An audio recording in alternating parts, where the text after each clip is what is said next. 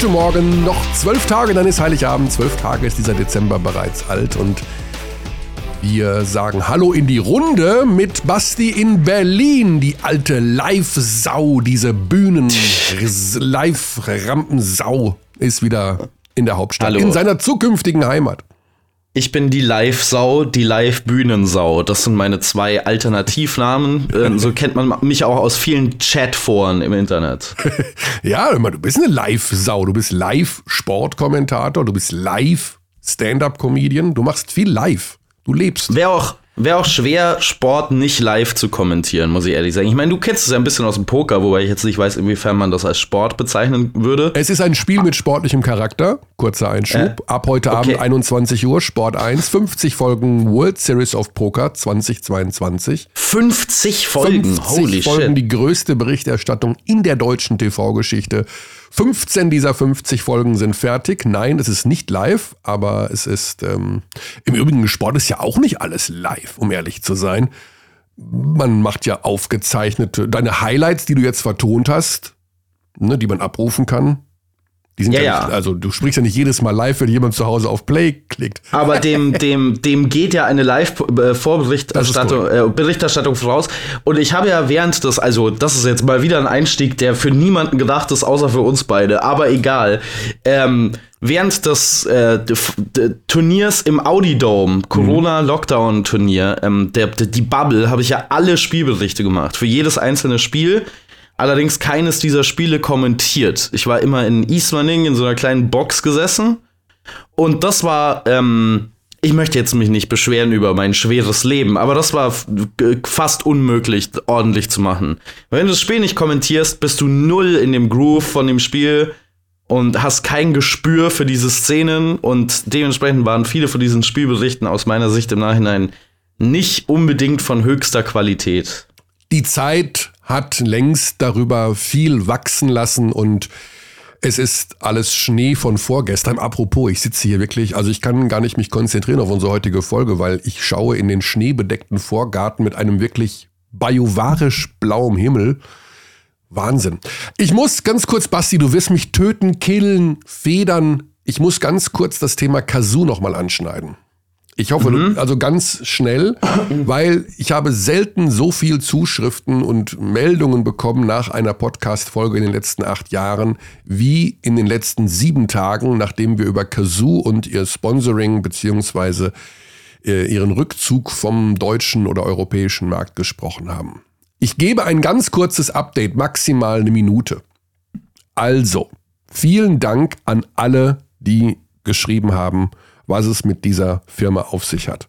Stellvertretend dafür geht mein Dank an Christoph Seierlein, mit dem ich gesprochen habe, Redakteur vom Manager Magazin und ähm, Stammhörer von der Abteilung Basketball. Ja, wir, wir werden auch von den schlauen Menschen gehört, Basti.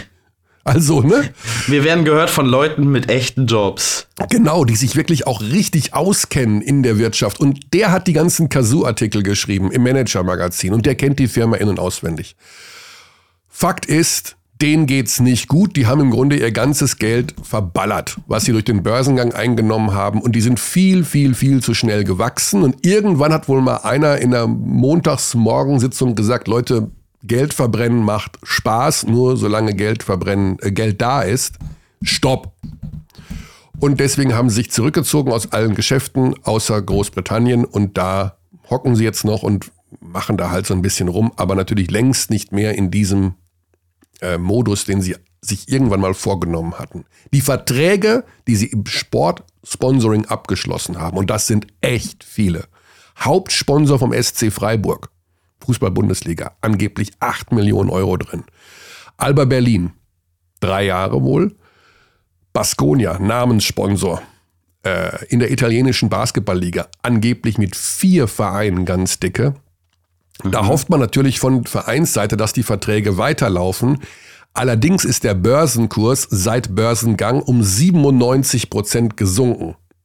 Das heißt, wenn das Ding Das vor sind- die Wand fährt, Das sind relativ viele Prozent. Also ich kenne mich jetzt nicht so gut aus mit Wirtschaft, aber das sind relativ viele Prozent. Das sind relativ viele, ja. Also wenn da die Karre vor die Wand gefahren wird und in dem Fall passt dieses Wortspiel, weil ne, Gebrauchtwagen Online-Plattformen, dann ist nur noch Schrottwert vorhanden und dann könnte es tatsächlich eng werden. Nähere Auskünfte zum Beispiel von Alba Berlin gibt es da momentan nicht.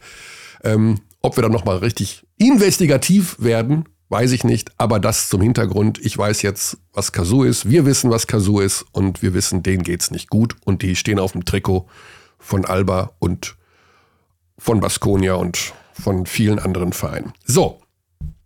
Das dazu, Basti. Haben wir das geklärt? Danke nochmal an alle Zuschriften. Also, ich wurde natürlich hingestellt als der größte Autodepp, der ich, bin ich ja tatsächlich. Ich kenne mich mit Autos nicht aus. Apropos, Grüße nach Wolfsburg. Nie wieder VW Leasing. Nie wieder. Leute, habt ihr mir das Kraut ausgeschüttet mit der Rückgabe meines Tiguans? Leute, das war der Hammer. Die haben ein Gutachten erstellt bei meinem fünf Jahre alten Tiguan, Basti. Mhm. Haben mir eins zu eins alles in Rechnung gestellt, was auch nur minimal von einem fabrikneuen Fahrzeug abweicht. Also gar keine, ne, also nicht von wegen, das ist fünf Jahre alt, das sind irgendwelche Verschleißgeschichten oder da ist da mal ein Mini-Kratzer von einem halben Millimeter. Ah, mir wurden 8 Euro berechnet, weil auf meinem linken vorderen Reifen 0,1 Bar weniger Reifendruck drauf war als vorgeschrieben. Hm. hey, ihr könnt mir so den Schuh aufblasen da in Wolfsburg. Never ja, ever again. Reifen, sollen erst mal den Reifen aufblasen vor dem Schuh, also. Ja, also das soll, das war übrigens VIP-Leasing, weil ich da mal Pressegeschichten gemacht habe, sage ich ganz offen. Also ist äh, ne, so eine Presserabattaktion gewesen. Liebe Grüße an das VIP-Leasing von VW in Wolfsburg. Service 6 Minus gibt's nicht, haben unsere Lehrer immer gesagt. Ich sage 6 Minus, in dem Fall gibt es. Vollkatastrophe. So, hm. Basketball. Ja, Basketball. Mensch, Doppelspieltag Euroleague und am Wochenende war wieder was los. Wo warst du eigentlich, Basti? Habe ich dich irgendwo gehört? Nee, du warst ja im nee. Quatsch. Also es kann sein, dass ich die Stimme in deinem Kopf bin, aber abgesehen davon, ähm, mhm. ich habe am Freitag äh, Euroleague kommentiert. Die ja. Bayern aber wir reden die ganze Zeit über Alba und die Bayern. Immer. Und das äh, liegt natürlich auch so ein bisschen an der Natur der Sache, weil wir viel über die Euroleague sprechen. Und wir haben bereits darüber gesprochen, mhm. ähm, dass wir mehr sprechen sollten über das Team, über das wir heute sprechen ja. werden. Viel. Und damit herzlich willkommen zur Telekom Baskets Bonn Extravaganza. Ja. Bei Abteilung Basketball. Telekom Baskets Bonn sind in der BBL das beste Team aktuell. Ähm, sind Tabellenführer. Die, die Telekom Baskets Bonn dominieren ihre Gruppe in der äh, Basketball Champions League und Kearney. Sie tun es mit einem anderen Spielstil als im vergangenen Jahr, wenn auch viele der Kernelemente wieder dabei sind. Aber man spielt einen anderen Basketball. Thomas Isalo hat es wieder mal geschafft, eine Mannschaft am Personal anders auszurichten, als sie vorher unterwegs war.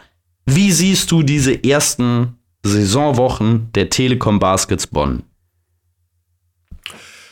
Ich sehe sie ausgesprochen positiv. Also tatsächlich äh, werden wir gleich mit Thomas Isalo, dem Headcoach der Bonner, über diese erste Saisonzeit reden. Ähm, sie haben ja, im Grunde das umgesetzt, was sie sich vorgenommen haben, nämlich die Spielweise, ich sag absichtlich, rund um TJ Shorts, denn das ist schlicht und ergreifend der Kern der ganzen Geschichte, äh, so aufzubauen, dass das Team perfekt funktioniert. Ich glaube, Paint Touches könnte das Wort der Stunde werden, gleich, oder? Also immer in die Zone ziehen, diese Kickout-Pässe raus von Shorts, der selber aber auch aus dem Zweierbereich kreieren kann. Dazu diese, das haben wir gestern wieder gesehen, äh, ja, eigentlich auch äh, Unterstützung will ich es gar nicht nennen, weil das kommt mir für einen Spieler wie Jeremy Morgan fast zu gering vor, was der da auch mit, mit äh, wegleistet. Ähm, Colin Malcolm, da müssen wir uns gleich mal erkundigen, was jetzt aus dem geworden ist. Der hat sich ja gestern scheinbar irgendwie mhm. verletzt. Auch Kratzer spielt eine gute Saison. Es ist ja nicht der allertiefste Kader, muss man ganz ehrlich sagen. Aber äh, da greift so ein bisschen ein Rädchen ins andere und aus meiner Sicht, auch wenn sie Champions League spielen gegen eine in einer wirklich sehr, sehr guten Gruppe, jetzt wieder äh, in Kasiaka gewonnen. Ähm, da muss ich sagen, mit der Mannschaft kann man international rechnen und national. Okay, sie haben letzte Woche gegen Ludwigsburg verloren. Da, mhm. war, da war Isaro nach dem Spiel also richtig angepinkelt, muss man sagen. Huiuiuiui. Gewinnermentalität. Also, das ist ja. tatsächlich ich meine, viele der besten Coaches haben das so. Also, dass Ja. sie nach Niederlagen sehr angepisst sind. Und äh, Thomas Isalo in einem Spiel, wo man sagen könnte, ist ja jetzt nicht so wichtig, dass man mal ein BBL-Spiel verliert bei einer Bilanz von jetzt 8 und 1, richtig angepisst nach, dem, Ja. nach der Ludwigsburg-Niederlage. Das ist aus Bonner Fansicht ein sehr positives Zeichen, glaube ich, dass es so ist. Ich glaube, dass er vor allen Dingen deswegen angepisst war, weil es gegen eine Mannschaft ist, die man so gerne, also wenn es, glaube ich, wenn es gegen, keine Ahnung, wenn es jetzt gegen einen Ausrutscher gewesen wäre, gegen ein schwächeres Team oder gegen eins, was deutlich in der Tabelle unter ihnen steht, Platz 13, 14, glaube ich, wäre er gar nicht so angefressen gewesen, sondern eher, weil es Ludwigsburg war. So die man, ah, wo man denkt, ja, Ludwigsburg mit der Defense, die haben natürlich irgendwie so einen Generalschlüssel für alles. Ne? Also die, die können auch wahrscheinlich mal gegen Real Madrid gewinnen an so einem Tag, wo wirklich alles funktioniert. Okay, okay. Easy. Okay, ich weiß, ich bin zu großer Lubo-Fan dieses Jahr. Musste ich mir auch schon anhören von diversen Leuten. Ja, danke für die Zuschriften. Aber ja, vielleicht war es deswegen, weil es Ludwigsburg war. Aber und kein richtiger Ausrutscher. Das war schon ein umkämpftes Spiel. Meine Güte. Ja, in jedem Fall sehe ich hier nur drei Pflichtspielniederlagen gegen Reggio Emilia, gegen Alba natürlich. Das war das sehr umkämpfte Achtelfinale im, im Pokal. Und jetzt gegen Ludwigsburg. Die äh, Champions League werden sie die beste Gruppe, die es da, glaube ich, gibt in dieser Vorrunde, werden sie überstehen. Spielen noch einmal gegen Reggio nächste Woche. Und äh, ja, ich glaube, das mit der Mannschaft. Ja, also, es geht ja auch, ich finde es ja ganz spannend, dass sie wirklich ähm, diesen. Ist das jetzt eigentlich Isalo Basketball? Nennt man das jetzt so? Also ist das, wir kennen ja John Patrick Basketball, wir kennen Alba Berlin Basketball. Ist das, ist das ein eigener Stil? Oder kommt der irgendwo her? Ähm, also ich finde, es morpht immer mehr in äh, Thomas Isalo Basketball und einem Basketball, den man spezifisch ihm zuschreiben kann. Ich würde sagen, seine ersten Saisonjahre in ähm, Kreisheim in der BBL waren Maury Ball. Also das ist äh, typischer Daryl Morey Houston Rockets Advanced Stats äh, Analytics Basketball. Mit ganz viel Pace, mit ganz hohem Tempo, mit ganz viel Pick and Roll, mit ganz vielen Dreiern. Also das mathematisch beste System. Und dazu kommt bei Thomas Isalo, und das hat er in den letzten Jahren inkorporiert, immer mehr, diese extrem aggressive Offensiv-Rebounding, Technik, Taktik, wir haben das schon mal besprochen, dieses Tagging, super kompliziert ist, mit so einem Kader ähm, einzuführen. Und dieses Jahr hat er, finde ich, auch die Offensive noch mal mehr generalisiert. Natürlich ist das alles sehr heliozentrisch aufgebaut rund ähm, um TJ Shorts, aber man hat dann eben auch andere Alternativen. Man spielt nicht mehr mit dieser atemberaubenden Pace die ganze Zeit. Also es ist nicht mehr nur Push, Push, Push und dann schneller Abschluss von der Dreierlinie, sondern man hat auch Alternativen. Man hat es gestern gesehen, Tyson Ward kommt in die Partie und attackiert sofort im Low Post. Auch da bekommt Tyson Ward, der das natürlich über Abschnitte schon letzte Saison gemacht hat, mehr Verantwortung, was das angeht. Man hat mehr verschiedene Ausstiege für seine Systeme. Man hat mit Sebastian Herrera jemanden, der als quasi Backup Point Guard, der dann aber auch in Lineups zusammen mit TJ Shorts spielt, eine super Alternative auf der 1. Und die, der, der Knackpunkt, der große Unterschied ist, diese Offense war letztes Jahr schon die beste in der Liga. Die Defense war immer so ein bisschen der Durchhänger und immer die Frage, kann man mit der Defense jetzt wirklich gegen die beiden Top-Teams eine Playoff-Serie gewinnen? Dieses Jahr ist die Defense auf dem gleichen Level wie die von Alba. Also die sind eins und zwei in der Liga und diese Defense ist super anstrengend, so wie Bondi spielt. Die ähm, jagen ganz viel äh, Ballhändler um die, äh, also im Hedgen ganz weit raus. Die Big Men müssen sehr mobil sein, müssen sehr gut aufpassen dafür. Ist jetzt nicht unbedingt das Personal immer, wo man sich denken würde, ah, mit dem Personal kann man das so spielen, mit äh, Kessens ähm, oder mit Kratzer auf der 5, die da aber einen hervorragenden Job machen. Da muss alles on point sein, off-ball, weil wenn man mit zwei Mann blitzt oder gibt es ganz oft diesen Skip-Pass, der sich eröffnet. Und dafür muss der Rest der Defense immer den Kopf oben haben, immer wissen, wo ist mein Mann. Das greift alles perfekt ineinander aktuell.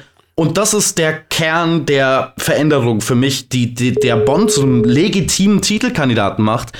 Wenn die, diese Defense sieht sehr echt aus, sehr real aus. Und wenn die in Kombination mit dieser Offense. Oh. hallo. hallo. Hallo, Thomas. Ich wusste nicht, dass du dazugeschaltet wurdest. Ich war gerade noch in einem Monolog. Ja, äh, Thomas, schönen guten okay. Morgen. Ich habe. Schönen guten Morgen. Guten Morgen. Es war so, dass Basti Ulrich äh, seit 1.30 eine, ja, eine, ein Gedicht aufgesagt hat über das Bonner Spiel, offensiv wie defensiv, also nur positiv und ich wollte, dass du so ein bisschen mitbekommst, wie, ja, okay. wie er über, über deine Mannschaft momentan spricht, äh, ohne ihn jetzt abwürgen ja. zu wollen. Aber schönen guten Morgen, Thomas, nach Bonn. Ja. Guten Morgen. Wir Guten haben, Morgen. Äh, wir sind geschimpft worden von unseren Hörerinnen und Hörern, dass wir einfach viel zu wenig, wir reden so viel immer über Berlin und München, weil Euroleague-Teams und, mm, und wir sollen noch mehr über Bonn sprechen, denn das ist doch momentan die beste deutsche Mannschaft. Hast du auch das Gefühl, dass zu wenig in Basketball Deutschland über die Telekom Baskets Bonn gesprochen wird? Äh, selbst habe ich nicht diese Gefühl, mhm. äh, weil ich, ich rede nicht oder ich lese nicht so viel über unser, unsere Nachrichten oder so mhm. in, in Zeitungen oder, oder im Internet. Äh, wir, wir fokussieren meistens an unsere äh, eigene tägliche Arbeit und, und äh, ich denke, das ist wichtig für jeder Coach, weil weil nur, nur der Coach und nur die, die Leute, die arbeiten jeden Tag, wissen, was der, was der Realität ist. Und, und wir wissen, dass wir sehr gut Basketball momentan spielen, äh, aber dass es auch Luft nach oben ist. Und äh, für uns ist die so Weiterentwicklung während der Saison sehr wichtig und immer wenn man denkt, okay, jetzt sind wir sehr gut oder oder so, ist das gibt es ein Risiko, dass das äh, man, äh, wie kann man sagen, zu bequem äh, wird. put. Hm. Ja. ja, genau, genau so. Ja. Stillstand, so, wir, wir, ja. Stillstand ist Rückschritt, kann man auch, äh, heißt es auch in einem äh, ich weiß nicht, ob das tatsächlich ja. ein geflügeltes Wort ist, ja. aber es muss immer weitergehen. Basti hat gerade schon ja, so schön, stimmt, ja, stimmt, Basti hat gerade schon so schön herausgearbeitet, dass einer der großen Unterschiede im Vergleich zum Vorjahr eure Defensive ist, die viel, viel besser ist als in der vergangenen Saison. Ist das der größte Unterschied zum vergangenen Jahr, die bessere Verteidigung? Ja, ich denke, es, äh, wir sind viel mehr dynamisch, äh, besonders an die Flügelpositionen. Wir haben viele variable Spieler da. Äh, zum Beispiel äh, letztes Jahr hatten wir Morgan und Ward und wir dieses Jahr haben wir noch Colin Malcolm und Dean Williams und, und Finn Delaney. Die geben uns auch sehr viel in der Verteidigung. Die, die machen die Spielfeld äh, kleiner mit die Länge und die mhm. Athletik, aber auch von der äh, Konzepten. Wir haben ein bisschen mehr Kontinuität. Man sieht, dass Spieler wie Herrera, Morgan, die haben ein, und besonders die Centers, äh, Kessens und Katzer, die haben ein sehr gutes Verständnis über unsere Konzepte, was die äh, machen können. Und, äh, und das bringt uns, uns weiter. Und das macht auch die, die Job von den neuen Spielern ein bisschen, mhm. bisschen einfacher. Nicht leichter, sondern bisschen einfacher und, und wir sind äh, besonders gut in, in viele Rotationssituationen. Da sieht man, da merkt man die, die Länge und die Athletik von unserer Mannschaft, aber auch die, die Fokus und die, die Arbeitsmoral, dass die Jungs momentan spielen mit. Was ich ja ganz interessant, was ich ja ganz interessant finde, Thomas, dass ähm, die Mannschaft aus meiner Sicht so etwas schafft in dieser Saison, was viele Basketball-Theoretiker als mathematisch fast unmöglich dargestellt haben in den letzten Jahren. Also immer noch dieser Fokus aufs Offensiv-Rebounding, immer noch dieses äh, Tagging up, dieses sehr aggressive am Brett und dann gleichzeitig aber eine stabile Mannschaft defensiv in der Transition zu sein. Also, dass man nicht diese Probleme bekommt, die viele immer dann äh, prognostizieren, dass man, wenn man so aggressiv spielt und dann nicht den Offensivrebound bekommt, einfache Punkte zulässt am anderen Ende. Wie schafft ihr es aktuell, diese Balance so gut hinzubekommen? Das ist eine sehr, sehr gute Frage. Und es freut mich, dass du fragst dich, weil ja, so 2040, wenn ich habe begonnen mit meiner äh, Trainer, Trainerkarriere, war ich von der gleichen Meinung, dass, dass du musst ein, eine Entscheidung machen, welche äh, was ist äh, mehr wichtig für dich? Die Offensive Rebounds, die Actual Possessions oder, oder dann der, die uh, Defensive Transition, weil es war, es ist noch eine, ein Truism sozusagen in Basketball. Und das sagen viele Coaches. Und wir haben ein, ein Konzept und, und wir haben äh, etwas gefunden, wo wir waren für die ich denke, letzte vier Jahre in, in Top 5 in beide Kategorien. Und mhm. das ist, das ist natürlich ein, ein sehr, sehr besonderer Wert. Und letztes Jahr, ich denke, dieses Jahr sind wir Nummer eins in, in Offensive Rebound. Ich äh, weiß nicht, was, was es nach dem äh, Spiel gestern ist äh, und auch in Top 2 in, in Transition Defense. Und wir haben, wir haben gefunden, dass, dass man kann äh, beide gut machen. Und, aber es bedeutet sehr, sehr viel Fokus, sehr viel Effort und, und uh, the, the, the, players must, uh, how would I say, um, they really must invest. Und, und wir haben ein, das ist ein, ein großer, äh, großer Teil von unser Training. Und wie macht man das? Äh, wie macht man was? Wie, wie macht man das, dass man offensiv gut reboundet und trotzdem gute Transition Defense spielt? Also gibt es da eine, ein, ich wollte nicht sagen Geheimnis, aber was, was muss man denn dann machen, um schnell wieder in der Defense ein, zu sein? Ja, genau. Wir haben ein, ein klares Konzept. Uh, es ist ein, ein Konzept uh, Tagging Up, so wo uh, jeder von den fünf Spielern gehen an die Offensive Brett. Aber die machen es nicht so, dass äh, wie ein Kamikaze Offensive Rebound, dass die nur versuchen den Ball.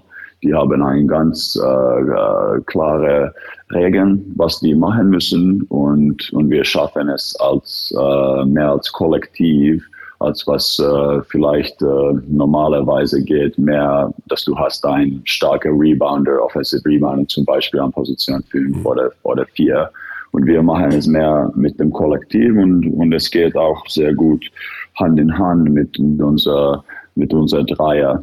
Und dann gibt es äh, längere Rebounds und, und die sind sehr, sehr compatible für uns. Und ein mhm. weiterer Vorteil von dieser, von dieser Stil ist, dass du bekommst den Ball immer in Kontrolle, ganz, ganz früh.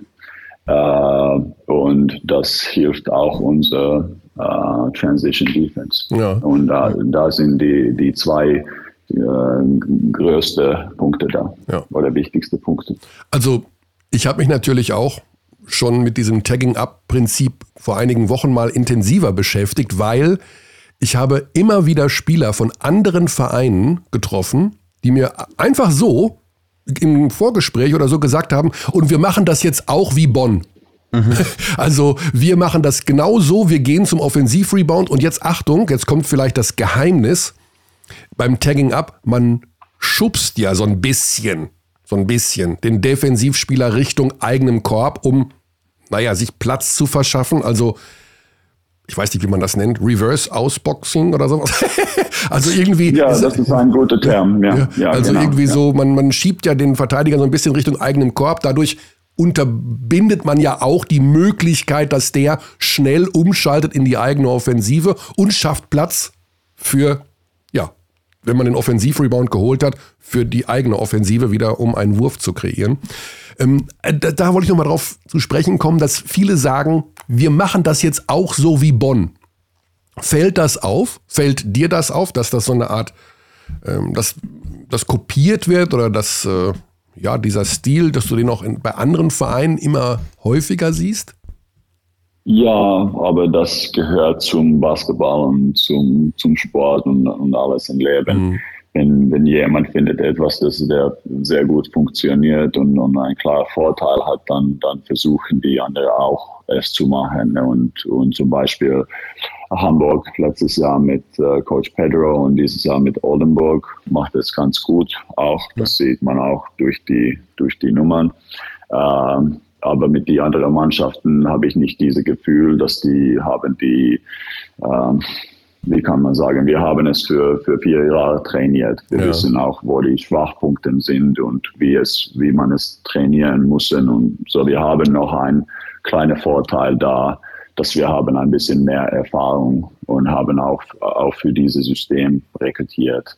Ich denke, dass das sind, wir sind noch ein bisschen weiter als die, als die anderen Mannschaften und, und äh, aber, aber ja, das, äh, ich denke, das ist die, die Zukunft von, von Basketball und ah. ich, ich, ich, ich selbst freue mich für dieses Stil, weil es macht es, macht es sehr, sehr äh, entertaining auch. Und mhm. ein, eine Sache ist, dass es muss auch in der ganze große Passen von der Mannschaft. Es, es muss logisch sein mit dem, mit dem Spielstil von der, von der Mannschaft. Äh, zum Beispiel, ich kann sehen, dass für Bayern und Alba es sehr schwierig ist, weil die spielen so fast 80 Spiele ja. in, in regulären Saison oder 70 Spiele und dann jeden, jeden Mal so Fullcourt Press nach dem Tagging Up. Das ist äh, vielleicht nicht, nicht optimal. Dann der andere Seite ist, dass, dass äh, diese Tagging Up zu, uh, to attack the Tagging Up du musst schneller spielen und das ist, wir denken immer, dass das ist unser Vorteil. So, wenn die langsamer spielen, ist es unser Vorteil. Wenn die schneller spielen, ist es auch unser Vorteil. und und äh, ja, und da, darum ist es sehr logisch für unser Spielstil. Ja. Ist es also, bevor wir gleich nochmal auf das Grundprinzip ähm, deines Basketballs zu sprechen kommen, ist es nicht doch ein wenig, ich will nicht sagen anfällig, aber es ist doch sehr stark abhängig von einem Spieler wie TJ Shorts. Man kann das doch eigentlich nur mit solchen Typen machen, die so wirklich unfassbar schnell sind und diese berühmten Paint-Touches kreieren können. Ist das ähm, dadurch anfällig, weil wenn man so einen wie Shorts wirklich verteidigen kann und dem den Weg in die Zone tatsächlich zustellt, dass dann alles ins Stocken kommt? Oder wie sieht dann so ein Plan B aus? Naja, wenn man schaut, die Lineup-Statistiken von, von BBL, wir haben sehr starke Lineups. Äh, nicht nur mit TJ. Viele, viele äh, Lineups ohne, ohne TJ sind auch mit, mit Herrera als Point Guard. Sind super stark, auch in, in besonders in Offense. Aber natürlich, unser System ist, ist ein, äh, ein bisschen wie ein NBA-System, ein heliocentric System. Mhm. Und man, man merkt, dass, dass uh, viele NBA-Mannschaften haben, haben auch Erfolg mit diesem Rezept, besonders Mavericks zum Beispiel äh, mit Luka Doncic äh, oder LeBron James früher und, mhm. und natürlich, wenn man sagt, okay, Luka Doncic spielt nicht, dann ist es sehr, ist es anders, sieht die Spiel tough, anders. Ja. Aber dann, spielen, dann, dann spielen sie bessere Defense, wolltest du sagen, wenn er nicht spielt. oh, das stimmt. Also, also wenn, wenn du die in, letzten in, paar in Spiele. Dallas vielleicht, ja. ja. ja. wenn du die letzten paar Spiele von Dallas gesehen hättest, Kearney, dann würdest du nicht zu der Erkenntnis kommen. Also von Ach. Chicago wurden sie an beiden Enden des Feldes zerlegt ohne Luka Doncic. Ja, ja, aber er ist, er ist eine Philosophie. Er, die, die Grund für diese Philosophie war unser sehr niedriges Budget in, in Karlsheim. Und mhm. wir haben es geschafft, dass wir, wir brauchten einen so dominante Ballhändler. Äh, und wir, wir spielen so viel wie möglich durch ihn an der Offensive Ende. Und das hat uns erlaubt, dann mit die anderen Positionen ein bisschen mehr mehr Athletik, mehr diese Glue-Guy-Qualitäten suchen und, und das war eine gute Mischung. Aber mhm. na, natürlich kommt das mit, mit Risiko. Man hat das letztes Jahr in Kreuzheim gesehen, wenn TJ verletzt war. Äh, aber unser Job als Coaches ist immer die Beste von der Situation zu machen. Und zum Beispiel, wenn äh, Parker Jackson Cartwright musste nach Hause gehen. Letztes Jahr haben wir, denke ich, fünf von sechs Spiele gewonnen und ein mhm. bisschen die gleichen Prinzipien, mit gleichen Prinzipien natürlich gespielt, aber ein bisschen andere, die Advantage Creation Mechanisms ähm, äh, used. Zum Beispiel durch den, durch den Post oder mehr durch die Offscreens und, und das ist der Job von der Coach, dass Und ich denke, das ist etwas, das wir haben gut, gut gemacht in den letzten Jahren, immer Lösungen finden zu, zu uh, verschiedenen Situationen. Also ja. wenn du hast einen Spieler wie, wie TJ zum Beispiel, ist es ganz, ganz normal, dass, dass uh, viel Offense läuft durch ihn. Was ich ja da auch ganz interessant finde, Thomas, in, in, unter dem Aspekt, du hast ja vorhin schon von dem Buy-in gesprochen, den es von jedem Spieler braucht, um dieses extrem aufwendige System zu laufen, sowohl offensiv ähm, als auch defensiv wieder zurückzukommen in der Transition. Und so heliozentrische Systeme, die kennen wir ja aus der NBA, von den Houston Rockets mit James Harden, du hast es gesagt, jetzt von den Dallas genau. Mavericks. Ähm, und so ein typisches Problem, das auftaucht immer wieder in so heliozentrischen Systemen, ist, dass man nach, mit so Verlauf der Saison bemerkt, dass die Spieler, die vielleicht nicht so stark in der Offense gefeatured sind, diesen Buy-in verlieren. Also, dass du dann Spieler hast, die so ein bisschen äh, checked out sind, mental. Ähm, bei Bonn hatte ich jetzt noch nie den Eindruck, dass das so passiert. Und das ist ganz interessant für mich, wie man diese Spieler, die dann eben nicht den Ball wie TJ Shorts ganz oft in der Hand haben, da mit dabei bleiben, dass die ähm, weiter diesen Buy-in haben durch die ganze Saison? Yeah, um, was kann ich sagen? It's uh, not what you emphasize, it's what you tolerate as oh. a coach. Mhm. Und, und uh, für uns ist es, du musst immer 100% geben, du musst immer für das Team spielen. Uh, du hast deine Rolle und ich denke, die, die uh, größte Lob für unsere Spieler in den letzten Jahren ist, dass die haben alle verstanden, dass wenn der Mannschaft gut macht und, und gut spielt und wir gewinnen, dann gewinnen wir alle und alle profitiert von, von dieser Situation.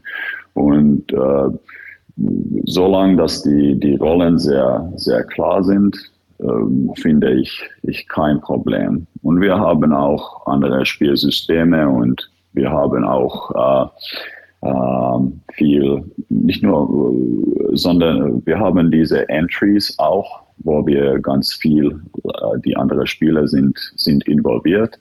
Und mhm. ein Teil, wo wir, wo wir gut aussehen, ist diese Driving-Kick-Spiel, wo alle Spieler ganz engagiert sind und, und müssen Entscheidungen treffen. Es ist nur ein bisschen andere Rollenverteilung. Äh, mit TJ ist es meistens, dass er muss zusammen mit dem Position 5 Spieler die, die Vorteile kreieren und dann die andere ist äh, so multiply oder use, so nutzen diese Vorteile und dann sind die auch in, äh, in dem Spiel. Aber es ist äh, natürlich, es ist nicht, nicht leicht für TJ, weil er und, und selber, weil die müssen immer die richtige Entscheidung treffen. Und darum bekommen die die meisten Feedback auch. Und es ist nicht, nicht immer positiv Feedback, weil es ist, es ist die Jobs von die, von die, von die Hauptcreator ähm, die beste Lösung zu finden. Und, und das, das hat viel zu tun auch mit die, mit die äh,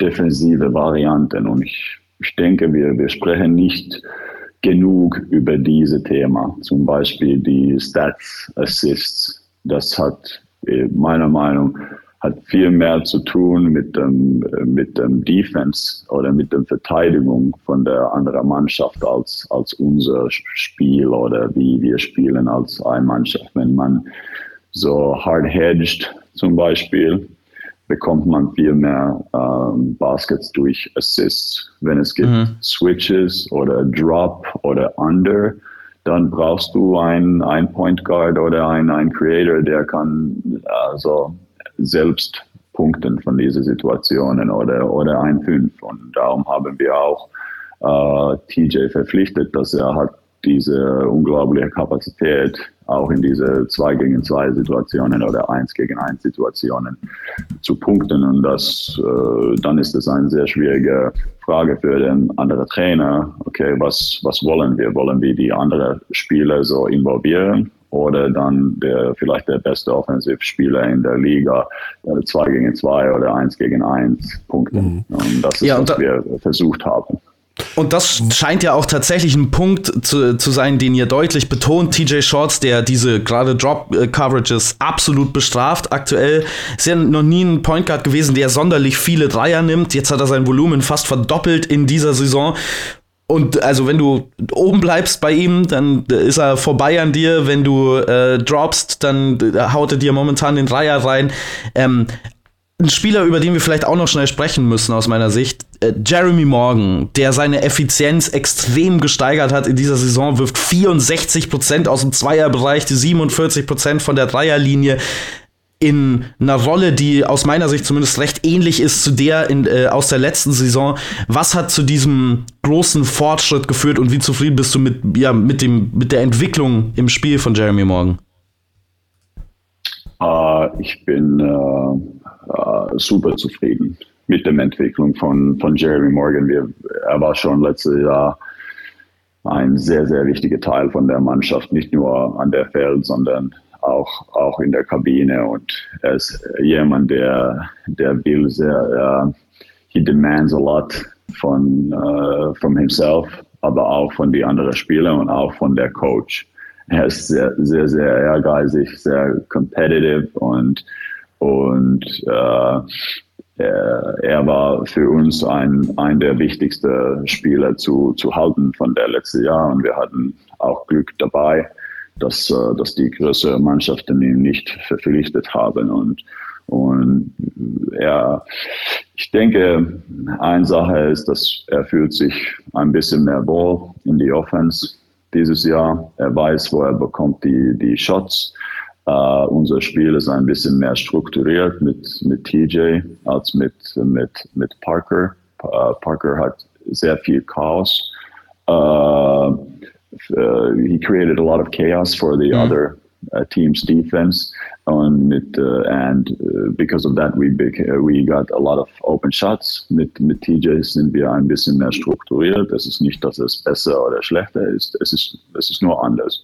Und, und ich denke, dass, dass uh, Jeremy auch profitiert von, von dieser, dieser Struktur. Und, und ein bisschen wie mit Seba Herrera früher. Uh, die dritte Saison. Man, man kennt alle Konzepte. Man kann nur an das Spiel fokussieren. Man muss nicht denken, muss ich hier rechts oder links gehen oder, oder was mache ich. Und, und dann kommt diese, was, was in meiner Meinung die, die, die beste, um, um, how would I say, the best expression of, of, of talent is when you are uh, expressing yourself within the system. Und, und das ist was, was Jeremy macht äh, momentan sehr, sehr gut. Ja, also dass er das das Talent, was er hat, am besten in, seinen, in dem System, was ihr spielt, auch erkennbar ist. Wie, wo sind denn eigentlich die, die Grenzen, wenn man jetzt auf das Internationale äh, schaut? Also ihr habt eine sehr starke Gruppe in der Basketball Champions League mit Reggio Emilia, AEK Athen und Pina Karsiaka. Das habt ihr hervorragend gelöst.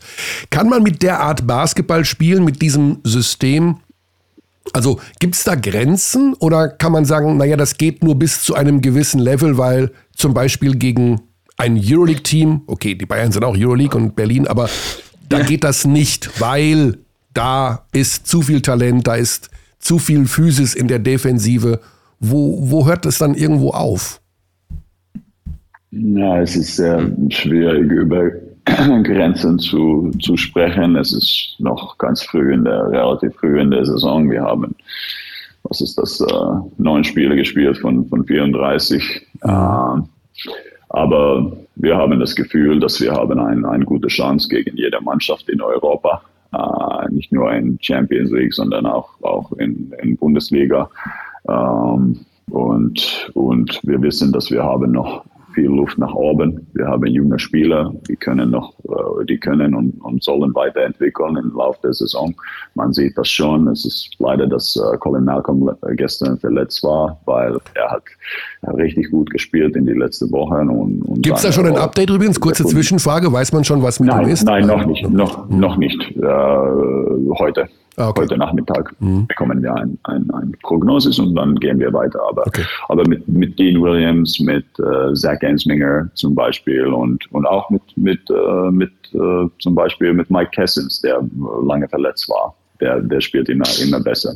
Ja. Und und, die, und etwas, dass diese Interaktionen, ich denke, das ist äh, noch ein Vorteil von unserem System, dass wir, wir sind sehr konzeptorientiert. Wir sprechen über Interaktionen, nicht, nicht die individuelle Qualität von den Spielern und die Interaktionen, äh, die äh, entwickeln sich äh, während der Saison. Und, und darum waren wir fast jedes Jahr, ich denke, ich habe, was ist das, meine sechste oder siebte Jahr in, in Deutschland und wir waren nur in einer Saison schlechter in der zweiten Halb von der Saison als die erste Halb.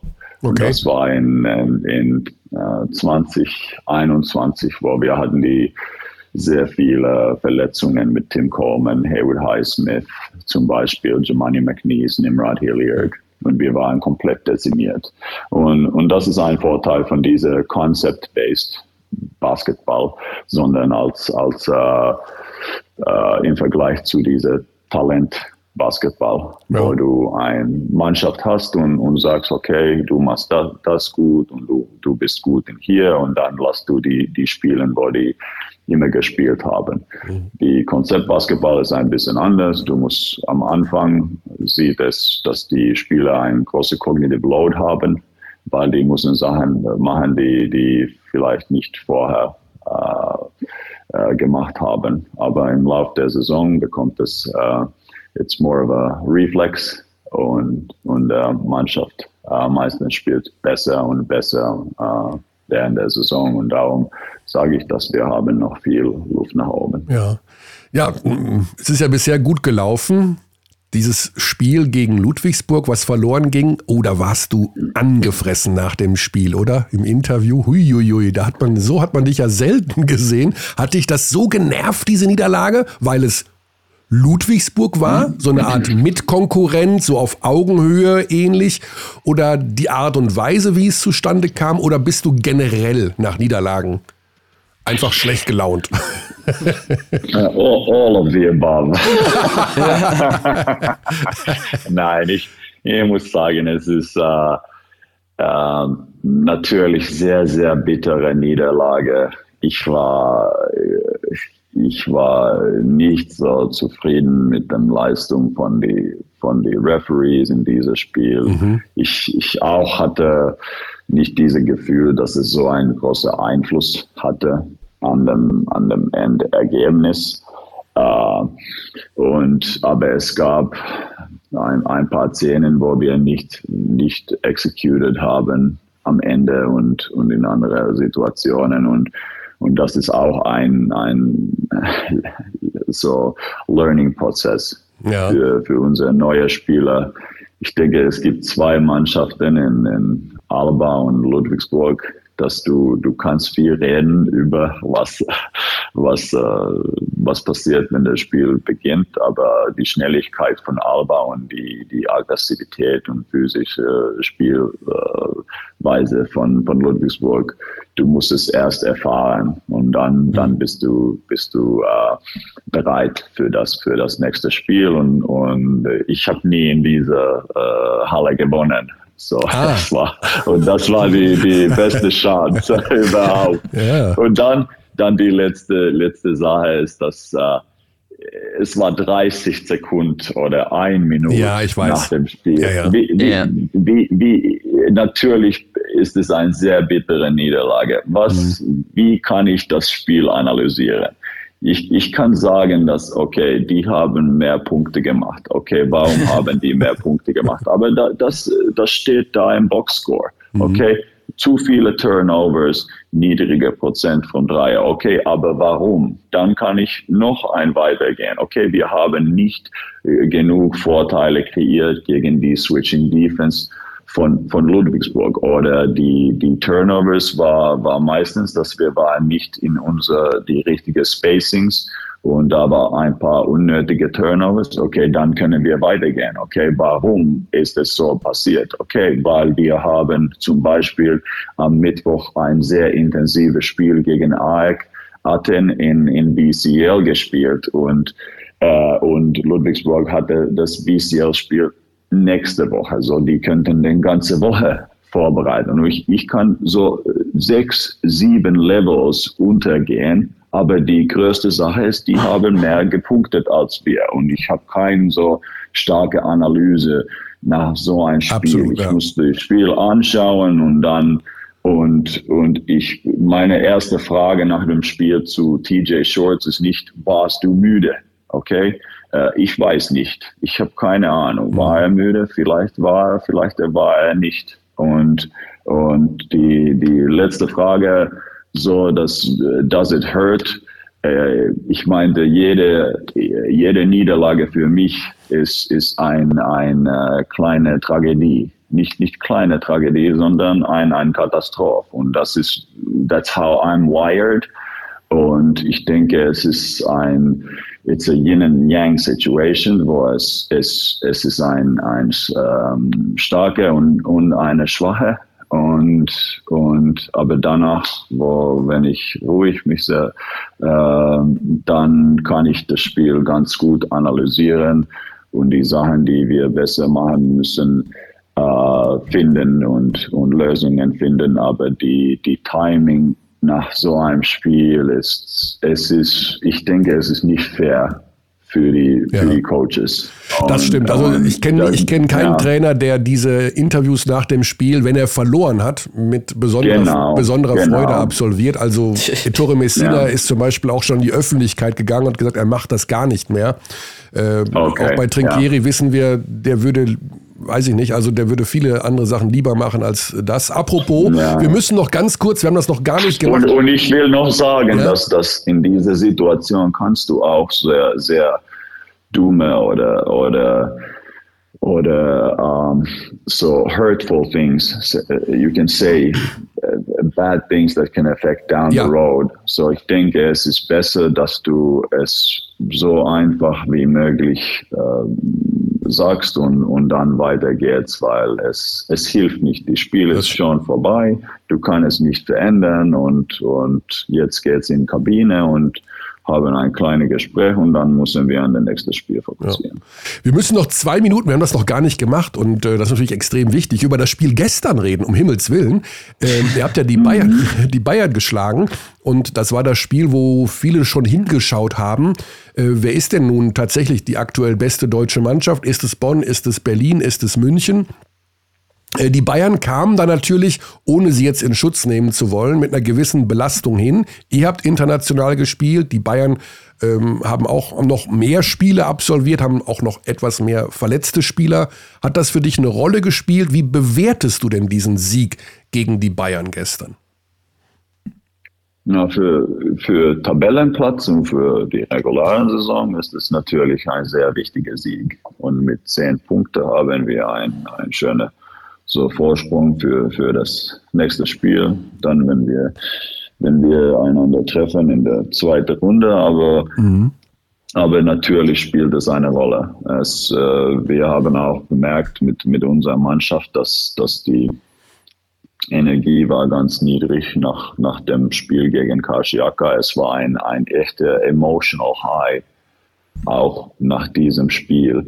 Und äh, weil wir haben für die Top 16 äh, qualifiziert. Ja. Und, und dann die, die uh, Early Wake Up, uh, Long Flight, dann ein bisschen regenerieren in der Dome und dann ist das ein, ein schwierigste Sache, die, die Balance zu finden zwischen, zwischen Vorbereitung und Arbeit und, und, äh, und dann äh, dass die Spieler noch äh, keine, keine müde Beine äh, haben in dem Spiel. Und, und da gibt es auch Spieler von, von verschiedenen Kategorien. Wir hatten Spieler, die haben zehn Minuten gespielt, äh, Malcolm, Morgan, Shorts, alle über 30 Minuten, die kommen nicht von der gleichen Situation. Und ich finde, das ist äh, sehr, sehr, sehr, sehr schwierig, aber auch sehr, sehr interessant von ein, äh, eine interessante Herausforderung und, mhm. und, das macht viel Spaß und ich denke, dass äh,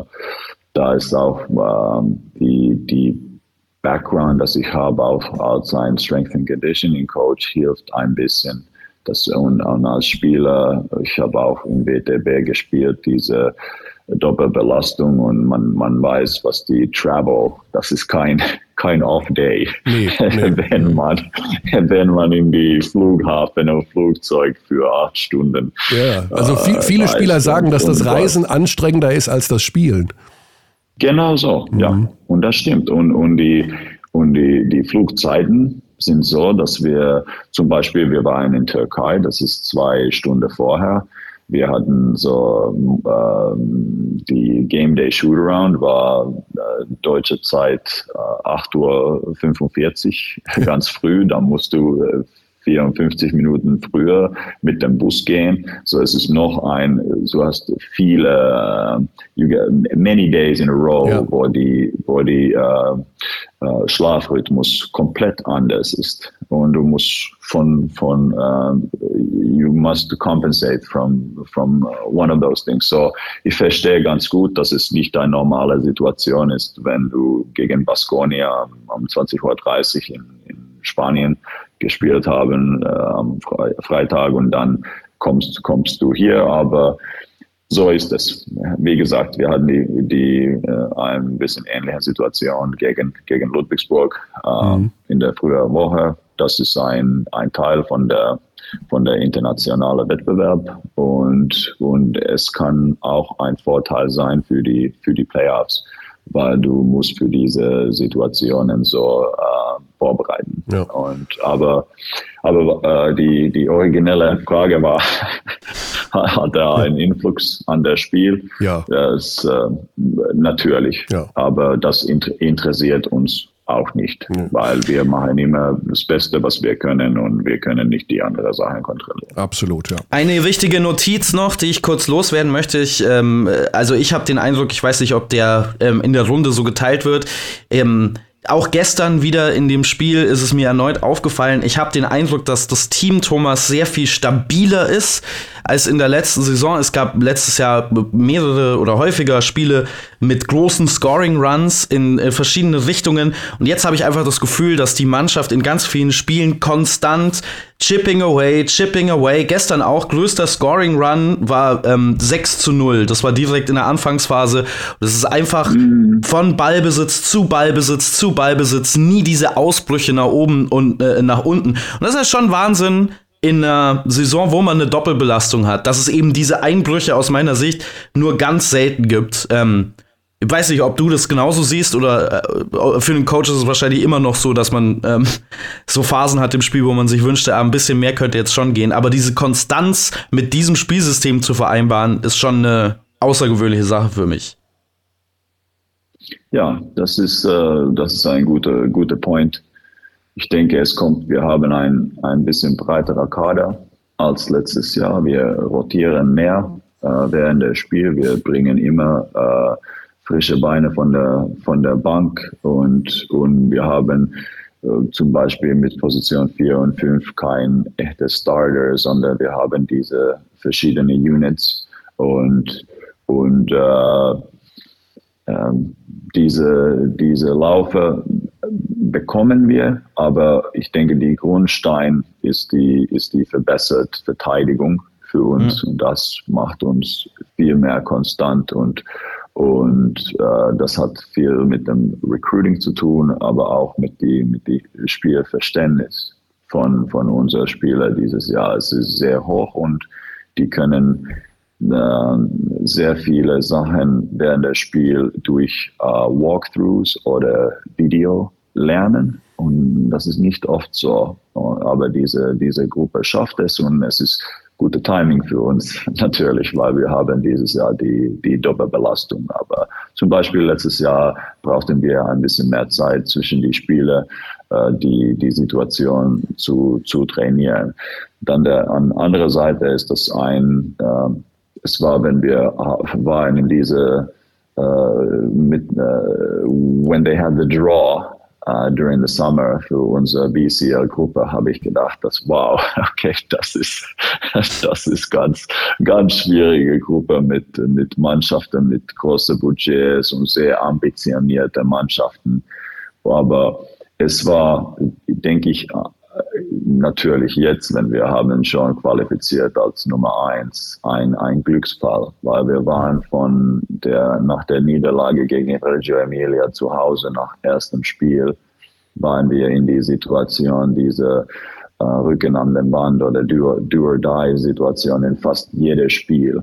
Und das denke, denke ich, war sehr wichtig für unsere Entwicklung, dass wir hatten diese Sense of Urgency in jeder BCL-Spiel und es hat auch uns geholfen in, in, in Bundesliga dann. Und ich finde diese, ich weiß, dass die Euroleague-Motto ist Every Game Matters aber in der BCL Group Stage, es ist Wahnsinn. Noch mehr, weil nur der Erste von dieser Gruppe geht, geht direkt ja. äh, zu dem Top 16 und dann die zweite und dritte, die, die mussten gegen eine sehr starke Mannschaften, zum Beispiel Murcia und Topas, mhm. dann qualifizieren in ein Play-in-Spiel. So, so, das hat uns auch geholfen, aber, aber auch viel Energie ge äh, gebraucht für diese, für diese Leistung. Okay, Thomas, das war's für diese Woche erst einmal. Wir wollen natürlich euren Weg weiter verfolgen und äh, Beschwerden, dass wir zu wenig Bonn behandeln, werden ab sofort nicht mehr entgegengenommen. Wir sehen uns Samstag in Kreilsheim.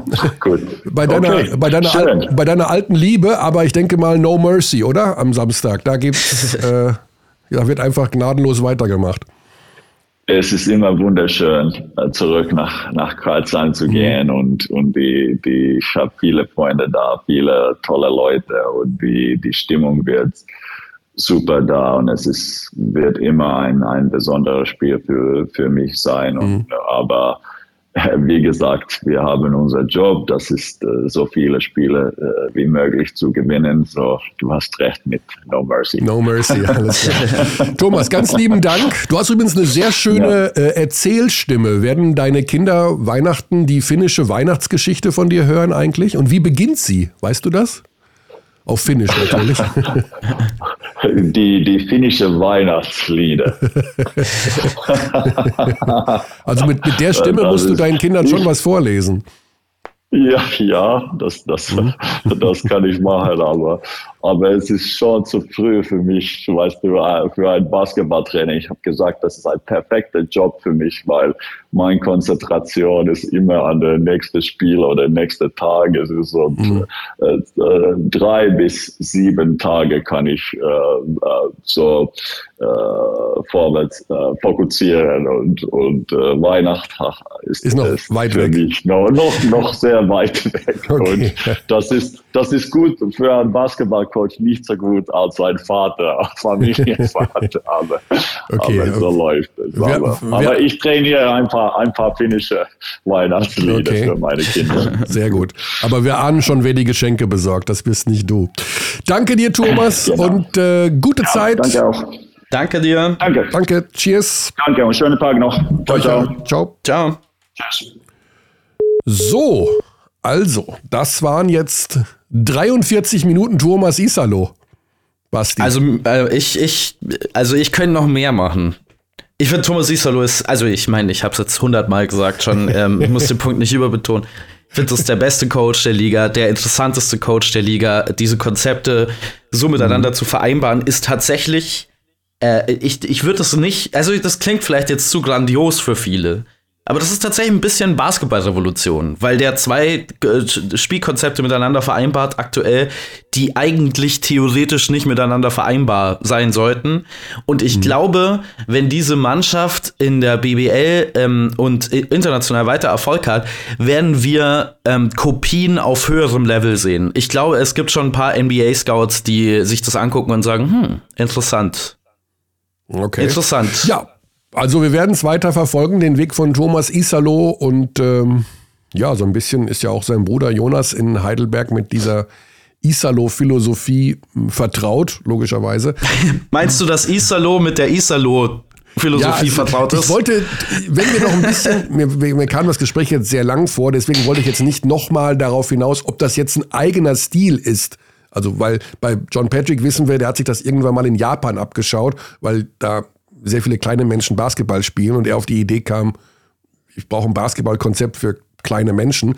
Also man kann natürlich ewig und drei Tage darüber reden, ob das eine eigene neue Philosophie ist oder was er da gerade zusammenbastelt. Wir machen das noch, wir haben ja noch genügend ähm, Na, also Monate im Kalender für diese Saison und im Januar habe ich gesehen, er spielt am 31. Januar gegen äh, Bayern und am 5. Februar gegen Ludwigsburg. Also die beiden Spiele unmittelbar mhm. hintereinander. Vielleicht ist danach nochmal die Gelegenheit ähm, bei Thomas ja. nachzuhorchen, wie es Also um, um das abschließend, also aus meiner Sicht nochmal zu schildern, ähm, es ist jetzt nicht so, dass dieses, äh, also dass Thomas Isalo hat sich, glaube ich, viele Konzepte abgeguckt aus dieser Houston Rockets Zeit speziell ähm, und fügt aber jetzt immer mehr neue Dinge hinzu, die es damals oder auch jetzt bei den Mavs zum Beispiel in diesem heliozentrischen System so nicht gibt, auch weil man immer davon ausgegangen ist, dass das nicht zusammen funktioniert. Und aktuell funktioniert es bei Bonn gleichzeitig was ähm, deswegen äh, auch sehr spannend ist. Ich glaube schon, dass das ein relativ neues Konzept ist. Vielleicht gibt es irgendwo auf der Welt schon eine Mannschaft, die so spielt. Ähm, mir ist sie nicht geläufig, zumindest. Ja. Okay, ja, also. Gut, ähm, wir müssen über die Euroleague noch kurz sprechen. Genau, wir müssen noch kurz international gehen. Ähm, erstmal Shoutout Franz Wagner, der gerade die NBA auseinandernimmt. Ich meine, seine Orlando Magic sind sehr schlecht, aber äh, in der Bilanz. Aber Franz Wagner ähm, ist es gibt so ein, äh, also das ist mein Lieblings-Basketball-Podcast, Thinking Basketball mit Ben Taylor. Der spricht von Fringe All-Stars oder von All-Star, Sub-All-Star-Level-Spielern und auf dem Level befindet sich Franz Wagner aktuell. Also der ähm, wird in den nächsten Jahren All-Star werden. Das wollte ich nur kurz erwähnen bei unserem internationalen Segment, aber jetzt natürlich ja. weiter zu ähm, Devotion, Devotion. Ja, ich habe äh, ich hab, ähm, ich weiß nicht, habe ich Devotion habe ich noch gar nicht mehr hier auf meinem komischen Nee, nee, wir haben, die, wir haben Devotion noch kein einziges Mal gespielt dieses Jahr. Noch kein einziges Mal gespielt, weil ich habe auch, ich habe es gar nicht mehr hier auf meinem Pult. Ich, ich habe aber was Neues drauf, sowas hier. Ich kann jetzt hier cool. alles wegbiepen. Also viel, wenn, viel du, besser. Wenn, wenn du, ich habe aber auch was äh, aus der Auszeit des FC Bayern München gegen äh, Baskonia Vitoria. Die Ansage von Andrea Trincheri an Cash Winston. Ähm, bei deinem Spiel, mhm. kurz vor Ende der ersten Halbzeit, mir ist das sofort aufgefallen, dass diese Ansage von Trinkieri äh, so ein bisschen, ja, sie ist irgendwie atypisch für Trinkieri, weil er versucht, gute Dinge mit schlechten Dingen, die ihm bei Winston aufgefallen sind, zu vermischen wenn wir da nochmal kurz drüber sprechen, denn das liegt bei mir auf dem Mischpult, was er da zu Winston gesagt hat. Ich habe das jetzt versucht maximal auszusteuern, ohne dass es äh, sich gruselig anhört, aber es ist immer noch relativ leise. Oh, das ist, das müssen wir noch von vorne machen. Ähm, das habe ich jetzt äh, mittendrin angeschmissen, das ist nicht gut. Es war, die Situation ist ja, das ist ja auch wieder beim Bayern-Spiel gestern gegen Bonn aufgefallen. Die Offensive der Bayern, sie stockt massiv. Das hat natürlich mehrere Gründe.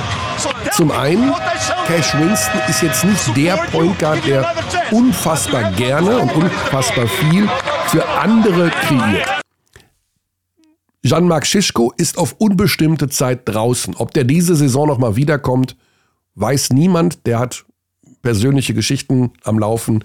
Und das, da müssen wir uns erstmal von verabschieden, dass der nur, weil der war ja schon so ein Typ, der mal für andere was gemacht hat, der eine andere Struktur, eine andere Herangehensweise ins Spiel gebracht hat. Und die Bayern-Offensive ist momentan ja auch aufgrund der Tatsache, dass sie Verletzte haben, ne? also Lucic, Rubit, wie auch immer, sie ist ja quasi nicht existent.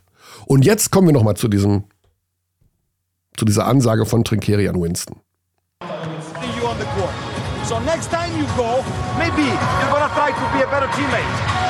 You understand this? How? Making foul. Use fouls without bonus. It's a way to sacrifice one of your four fouls you can do before going out for the team. But you don't give a shit. Three possession, nine points. And we're struggling. And on offense, you do whatever you want because you're a good player, and you don't produce. So tell me what I shall do.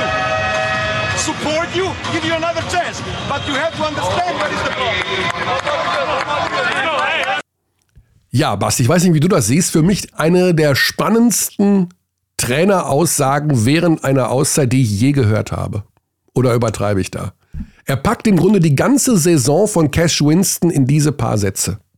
Ähm, wenn ich ganz ehrlich sein darf, äh, an der Stelle wird es mir einmal mehr sehr klar, wie unangenehm mir das ist, dass man in Auszeiten reinhören kann im europäischen mhm. Basketball. Wird mir, ich meine, klar, wenn man die Möglichkeit bekommt als Magenta Sport oder als äh, die, äh, internationale Rechtenehmer von der Euroleague, dann nimmt man es irgendwie mit. Mir ist es unangenehm. Ich finde, bei so einem Moment sollte die Öffentlichkeit nicht dabei sein. Ähm, das ah, kann okay. jetzt, kann, ja, also das ist nicht für unsere Ohren bestimmt, aus meiner Sicht. Aber mhm. jetzt haben wir's. Ähm, und die Ansage an Cassius Winston kam, nachdem äh, in einer sehr wichtigen Phase in dem Spiel für die Bayern, da kann man jetzt auch mit mir äh, vielleicht nicht einer Meinung sein, in einem Spiel, wo die Bayern meines Erachtens nach über die längste Zeit als Team hervorragende Defense gespielt haben, ja. Offense ist eine andere Geschichte, ähm, kam das in eine Zeit hinein, wo Cassius Winston dreimal hintereinander seinen Gegenspieler verliert. Vanja Marinkovic, der dann dreimal von der Dreierlinie erfolgreich ist. Ähm, solider Shooter.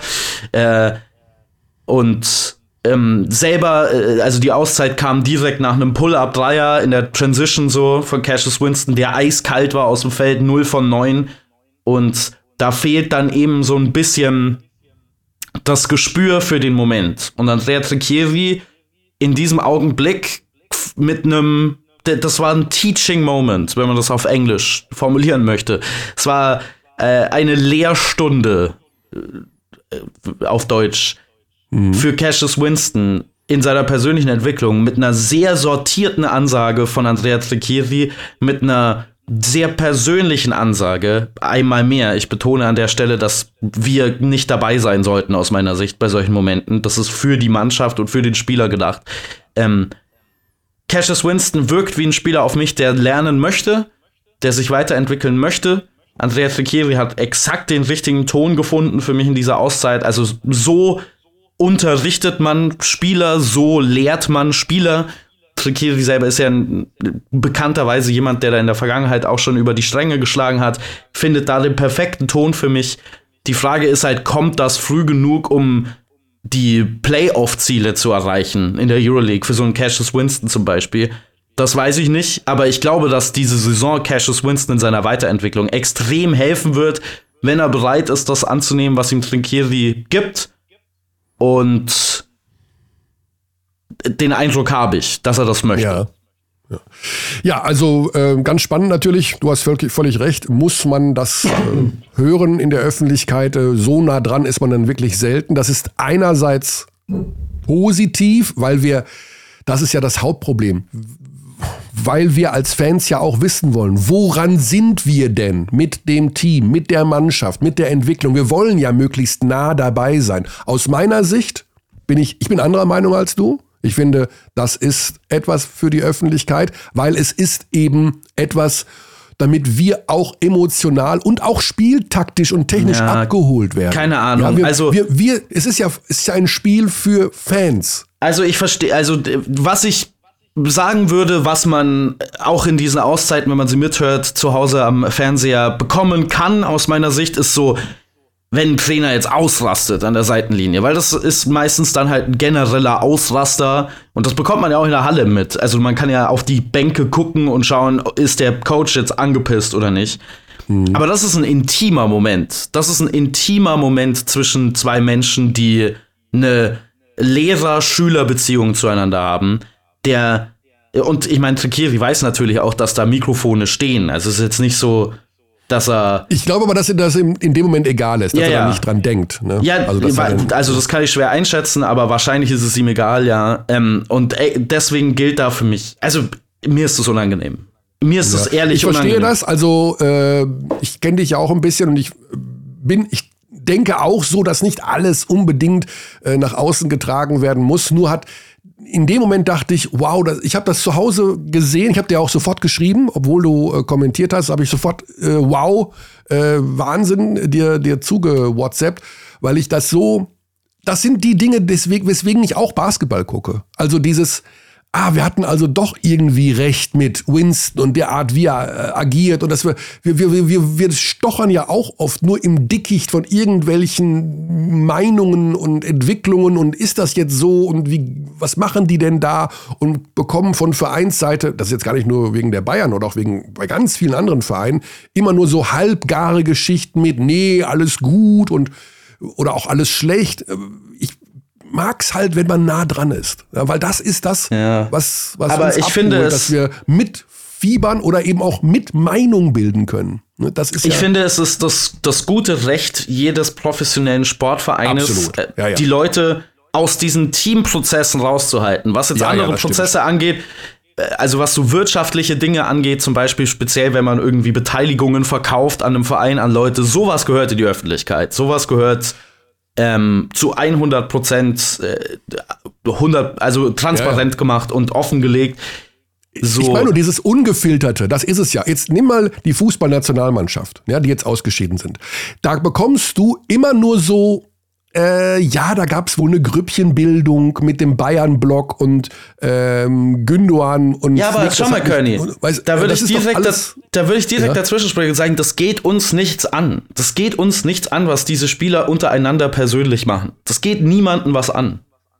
Es geht, also für mich, und vielleicht, das ist so ein Kernphilosophieunterschied vielleicht. Ich schaue nur, also mich, alles, was ich interessant finde an diesem Sport, ist das Sportliche, ist das, was auf dem Parkett passiert, welche Plays werden gelaufen. Und natürlich kommen da auch Abstimmungsprobleme zwischen Spielern manchmal dazwischen und man kann sehen, ah, okay, wenn die beiden das Pick and Roll miteinander laufen, die scheinen keine Chemie miteinander zu haben. Aber wieso die keine Chemie miteinander haben, das geht mich nix an. Ist mein das ist, Verständnis. ähm, naja, aber viele Dinge entstehen ja eben auch aus, ja, aus Interaktion, ob die nun gut oder schlecht sind. Das heißt, nehmen wir jetzt nochmal die Fußballnationalmannschaft, da möchte ich doch als Fan auch irgendwo, wenn ich mich zu sehr abschotte als Team und so gar nichts nach außen dringt, dann entsteht doch genau diese Leck mich am Arsch Mentalität bei den Fans, wie sie im Fußball in den letzten schau- drei Jahren entstanden ist. aber mal, Niemand König- interessiert sich doch mehr ganz, zu 100 Prozent interessiert sich doch niemand mehr so für die Nationalmannschaft wie noch 2014, wie noch Aber- alle mitgezittert haben. Jetzt Aber- ist doch im Grunde emotional 90 Prozent der Menschen scheißegal gewesen, dass diese Mannschaft in der Vorrunde ausgeschieden ist, weil man eben nichts über eine Emotion im Team, über Auseinandersetzungen, über warum, was ist denn mit Hummels nicht mitgefahren, Wa- warum ist der Gündogan ausgewechselt worden, ist der Flick wirklich so ein Bayern, da, wir können, wir wissen es nicht. Und weil wir es nicht wissen, sind wir emotional nicht dabei. Und wenn wir emotional nicht dabei sind, geht un- uns ein Ausscheiden in der Vorrunde am Arsch vorbei. Und Achtung, wir gucken uns das nächste Spiel nicht an und wir gehen erst recht nicht ins Stadion. Und deswegen hat diese Mannschaft in den letzten Jahren ihre Fans verloren. Ja, weil sie so spielt und so auftritt, als ginge es ihnen selber am Arsch vorbei. Und das glaube ich aber eigentlich nicht, dass das so ist. Gleichzeitig machen Topsportler natürlich auch vor allen Dingen negative Erfahrungen damit, wenn sie offen und persönlich über irgendwelche Dinge reden. Ne? Also, Weiß ich gar nicht. Weiß, weiß soll ich dir Ja. mal ein Beispiel sagen? Na, na, wenn du als Spieler einen Fehler eingestehst und sagst, ich habe Scheiße gebaut und das und das, dann kommt das hundertmal besser an, als wenn du dich in irgendwelche. Ausflüchte. Aber das ist ja direkt eine Erwartungshaltung an jemanden. Was, wenn dieser Spieler einen Fehler gemacht hat, das aber nicht als Fehler sieht? Es- Das Problem ist, dass dann, dann öffentlich. soll er das sagen. Ja, das Problem, ja. aber genau, aber dann ist er offen, äh, offen und persönlich und sagt dir seine echte Meinung, zeigt seinen Charakter und seine Charaktereinstellung und er wird dafür offen äh, auf den Scheiterhaufen geworfen. Also, Nee, da wird offen gesagt. ich habe immer das Gefühl, ah, nee, nee, ich habe immer das, okay, das ist jetzt eine Grundsatzdiskussion. Ich habe immer das Gefühl, dass wenn Sportler offen sind, wird das nur gefeiert, wenn Sportler in eine Art und Weise offen sind, wie sie einer bestimmten Meinung, einer bestimmten Gruppe von Leuten, die Öffentlichkeit machen, entspricht. Und sobald es davon abweicht, ähm, ist es eine super schlechte Idee, öffentlich über irgendwas zu sprechen. Also, ich meine damit jetzt übrigens nicht so Verschwörungsidioten, also nicht Kyrie Irving, das ist einfach ein Trottel, der Typ. Also alles, was der sagt, ist trottelig. Aber zum Beispiel ein Kevin Durant oder ein Draymond Green sind gerade gute Beispiele aus der NBA. Gut, Draymond Green, weitere Probleme, hat seinen ähm, Teamkollegen fast K.O. geschlagen in dem Training. Aber ich, ich würde gerne davor gehen, also ähm, auf den Playoff-Run der Warriors in der letzten Saison, als Draymond Green seinen eigenen Podcast unterhalten hat und nach jedem Spiel tiefe persönliche Erkenntnisse, nicht nur basketballerisch, sondern auch emotional aus den Spielen in die Öffentlichkeit getragen hat. Und das macht er in seiner eigenen Stimme und der hat seine eigene, seinen eigenen Stand zu Dingen und seine eigene Meinung, die oft auch nicht dem, mit dem übereinstimmt, was viele denken. Und das Gespräch war für 24 Stunden am Tag in Amerika. Kann dieser Trottel endlich mal seine Fresse halten? äh, und seinen Podcast aufhören und sich nur noch auf Basketball konzentrieren. Und, und das ja. passiert, wenn also du offen und persönlich vielleicht bist. Reden wir doch über, ja, vielleicht reden wir doch über zwei verschiedene Paar Schuhe. Also ich finde es besser, wenn man, ich sag's mal so, wenn Hansi Flick ich gehe nochmal zum Fußball, weil mir das einfach jetzt so aufgefallen ist. Wenn Hansi da kann ich halt leider nicht mitreden, ne? Naja, aber wenn Hansi Flick nach dem Japan-Spiel sich einfach oder einen Tag später hinstellt und sagt, die Auswechslung von Ilka Gündoğan war ein Fehler, meiner dann verhindert er, dass sich 80 Millionen Leute eine Woche lang äh, das Maul darüber zerreißen, äh, dass er das wohl äh, und irgendwie und warum nimmt er denn den Gündoan raus und muss unbedingt Goretzka bringen, damit er seine Spielzeit bekommt. Dadurch, weißt du, einfach mal sagen, ja, meiner, war mein Bock. Ich hätte ja, aber was, wenn er das nicht so sieht? Aber was, wenn er das nicht so sieht? Das, ich mein, muss es ja so sehen, sonst hat er, es war, nee, es war aber ja ein offensichtlicher Fehler. Weiß ich nicht. Ich habe das, also ich habe keine Ahnung, um was es geht. Also ich habe das Spiel natürlich nicht gesehen. Ähm, also keine Ahnung, aber ähm, nur weil das gerade im Fußball ist es ja so äh, Pathway abhängig. Also man kann ja immer in so verschiedene äh, alternative Dimensionen gehen in seinem Gehirn und sich überlegen, was passiert, wenn der und der Spieler da und da spielt. Und im Fußball ist es aus meiner Sicht ja fast zufällig. Also mit elf Spielern, das ist so eine große Varianz, keine Ahnung. Kannst äh, theoretisch auch einen Drittliga-Fußballer irgendwo einwechseln, der schießt dann zufällig ein Tor. Das heißt nicht, dass du jetzt auf einmal deswegen eine grundsätzlich richtige Entscheidung oder eine grundsätzlich falsche Entscheidung war aus meiner Sicht. Im Basketball ist es ein bisschen konzentrierter, weil du nur fünf Spieler hast und ein Spieler massiven Einfluss haben kann auf das Spiel im Gegensatz zum Fußball. Aber auch da gibt's für mich selten nur so klare Abgrenzung zwischen Fehler und Nicht-Fehler, also so End Spielende Situationen, faulen oder nicht faulen, das ist sehr viel mehr schwarz und weiß als irgendwelche Einwechslungen im Fußball. Und selbst da kann man stundenlang diskutieren. Sollte man da faulen? Sollte man da nicht faulen? Hat der Coach das alles richtig gemacht? Hat der Coach das alles falsch gemacht? Und beide Seiten hätten valide Argumente dafür, dass das richtig gemacht wurde oder falsch gemacht wurde. Und ich habe das Gefühl, um zum ursprünglichen Punkt dieser Diskussion zurückzukommen, wann immer sich jemand in diesem Sportbusiness, gerade im Fußball, im Basketball ist es, glaube ich, ein bisschen besser, verletzlich zeigt, in irgendeiner Art und Weise in der Öffentlichkeit, dann wird er das für den Rest seines Lebens nicht mehr los und nicht in einem positiven Sinn. Kann der FC Bayern München gegen Real Madrid gewinnen? Kann Alba Berlin bei Virtus Bologna gewinnen? Ich mache mal ganz kurz hier einen auf wir müssen nämlich jetzt zur Euroleague kommen. Äh, kleine Anmerkung noch von mir.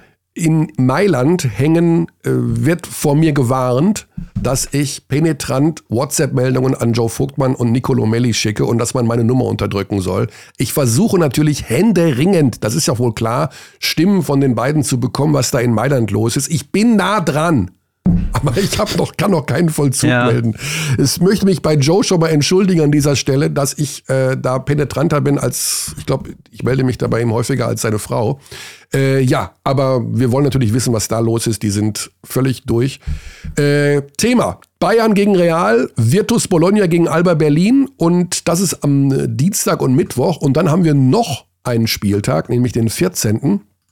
Mhm. Am Donnerstag und Freitag. Die Bayern spielen wieder daheim. Zu Hause gegen, gegen Valencia. Valencia. ja. Und Alba Berlin spielt in Monaco. Also die Münchner zwei Heimspiele, die Berliner zwei Auswärtsspiele.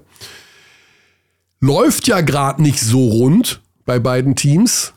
Äh, jetzt dann auch noch Doppelspieltag mit auf Rille 17. Mhm. Was können wir uns denn da erwarten? Also ich bin ja morgen beim Spiel München gegen Real. So, so unfassbar optimistisch äh, kann man da, glaube ich, nicht sein, oder? Ja, Real ist jetzt nicht unverwundbar, aber ist natürlich ähm, der klare Favorit dennoch. Ja.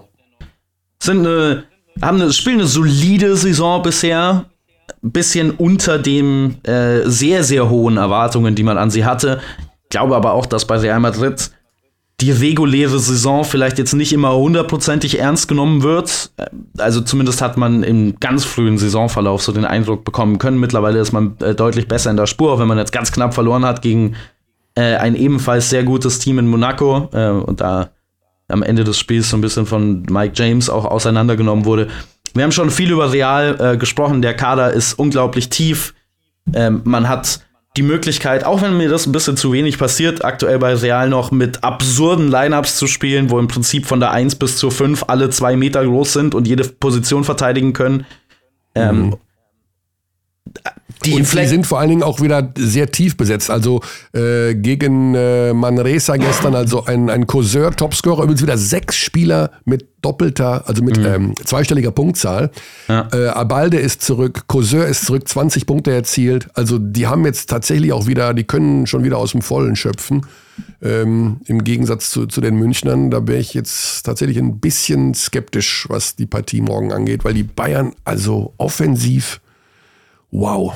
Das, also defensiv, du hast 1000 Prozent recht, gegen Baskonia top, auch gegen Bonn. Ja, man ist dann natürlich gegen, alles, äh, gegen Baskonia, gegen Ende ist man dann schon auseinandergefallen, auch defensiv, ja, ja. aber da war es dann ja im Prinzip da auch schon vorbei. Ja.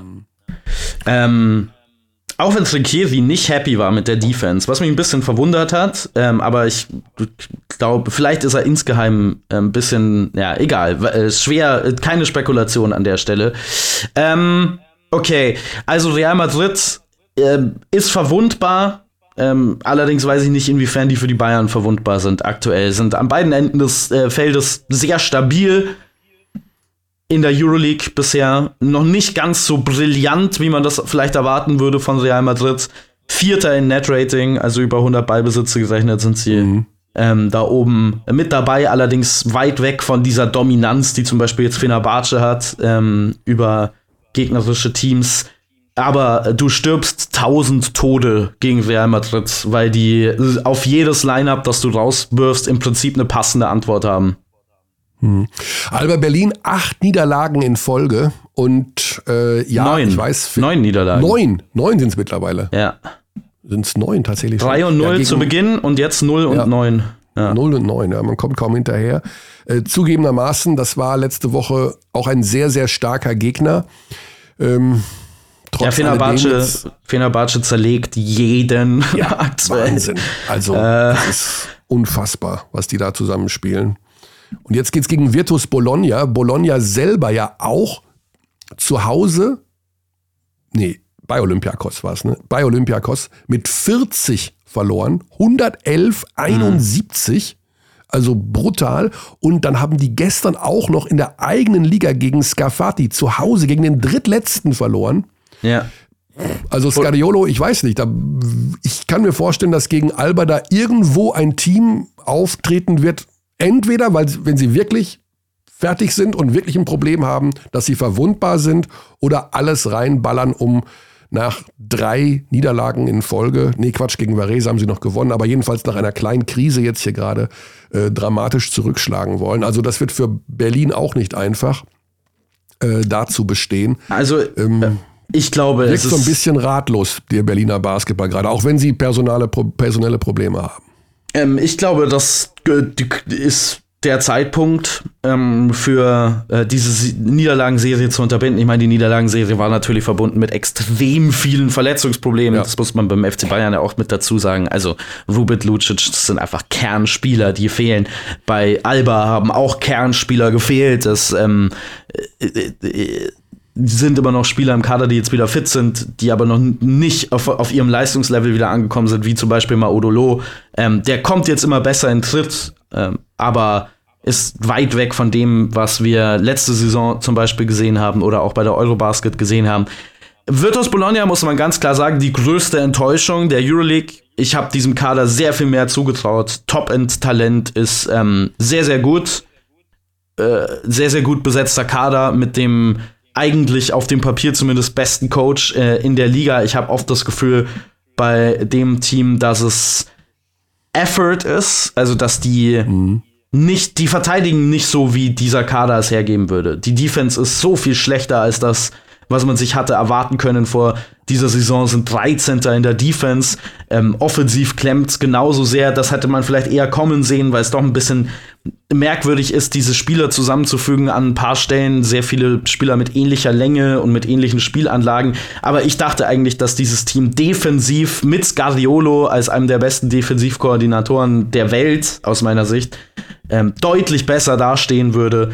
Und da passt's gar nicht. Ich weiß nicht genau wieso, weil viele Spieler kennen sich ja auch aus der Vorsaison, ähm, wo man in Italien und im Eurocup sehr, sehr gut gespielt hat, sehr, sehr gut zusammengespielt hat. Auch ein paar Spieler scheinen rauszualtern. Ähm, also Marco Bellinelli ist kein Faktor mehr, ähm, war, glaube ich, auch verletzt. Äh, das ist äh, durchaus ein großer Schlag. Milos Teodosic ist nicht mehr die alte Version von sich selbst. Aber es kommt auch zu wenig von zum Beispiel so einem Spieler wie Sammy Ojeley, von dem ich erwartet hatte, dass der auf dem europäischen Level körperlich dominieren kann, was er nicht wirklich tut. Seine Wurfquoten sind mhm. sehr gut, was eine positive Überraschung ist, aber er nimmt zu wenig am Spiel teil aus meiner Sicht. Und das ja. geht dann natürlich auch so ein bisschen aufs Konto von Scariolo.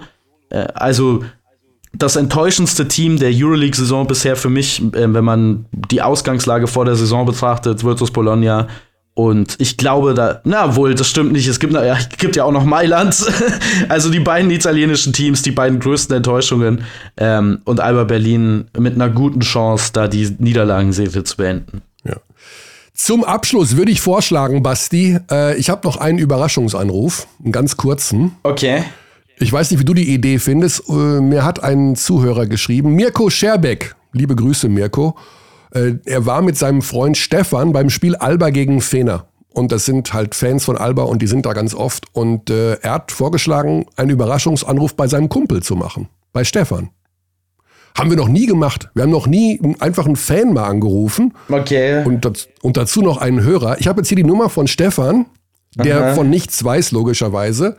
Äh, und den rufen wir jetzt einfach mal an. Du weißt ja? schon, dass echte Menschen mit echten Jobs arbeiten um diese Zeit. Ja, äh, Mirko hat gesagt, der hat wohl jetzt Zeit an diesem Montagvormittag. Also ich versuch's mal. Gut, äh, ich halte mich zurück. Also ich guck mal, ob er überhaupt dran. Also er kennt natürlich meine Nummer nicht. Da ist jetzt eine fremde Nummer im Display.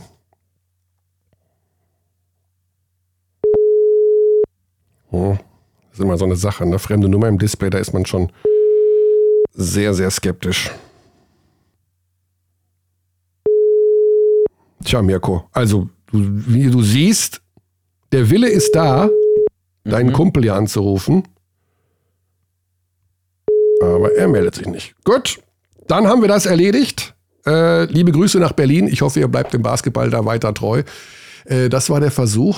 Ah, Überraschungsanruf ist eben auch manchmal mit ne, sowas verbunden. Wir machen deswegen den Deckel drauf. Wir sind eh bei fast einer Stunde 30. Äh, da kriegen wir eher einen auf den Deckel, wenn wir nicht den Deckel drauf machen. Von der Länge her. Und äh, ja, Basti, wie lange bist du noch in Berlin? Äh, was machst du? Machst du irgendwas an diesem Doppelspieltag? Wo hört man dich?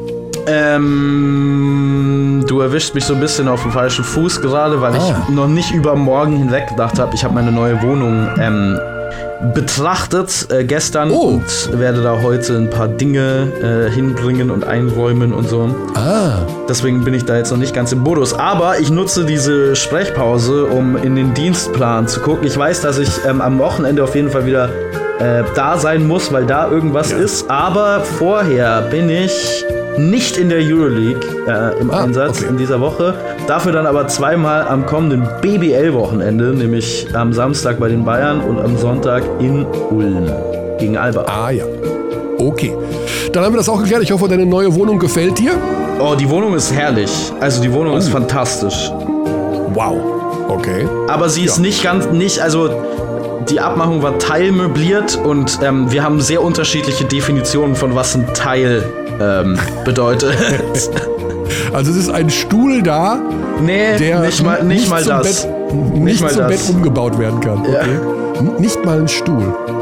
Okay, also äh, sollen wir hier zu Möbelspenden für Berlin-Moabit aufrufen? Nee, du nee, weißt, danke. dass dann innerhalb von zwei Stunden die Straße unten voll steht. Nee, nee, bitte keine, bitte keine Möbelspenden. Okay. Gut, Basti, viel Spaß noch und ja, wir sagen bis nächste Woche zu unserer, was machen wir? Am 26. machen wir keinen Podcast, würde ich sagen. Dann Weiß ich nicht. Arbeiten. Why not? Weil ich dann riesen, ich habe Familie zu besuchen, ich muss an dem Tag eh nach Bayreuth. Ich krieg eh Stress ohne Ende hier zu Hause, mhm. weil ich am zweiten Weihnachtstag schon wieder arbeite. Ach, du machst das okay, jetzt wir mit gucken Bayreuth. mal. Okay. Okay. Äh, das war's von dieser Stelle. Ciao, die Arabien. Bis bald. Gute Nacht. We treat people here with complete respect. This is Germany.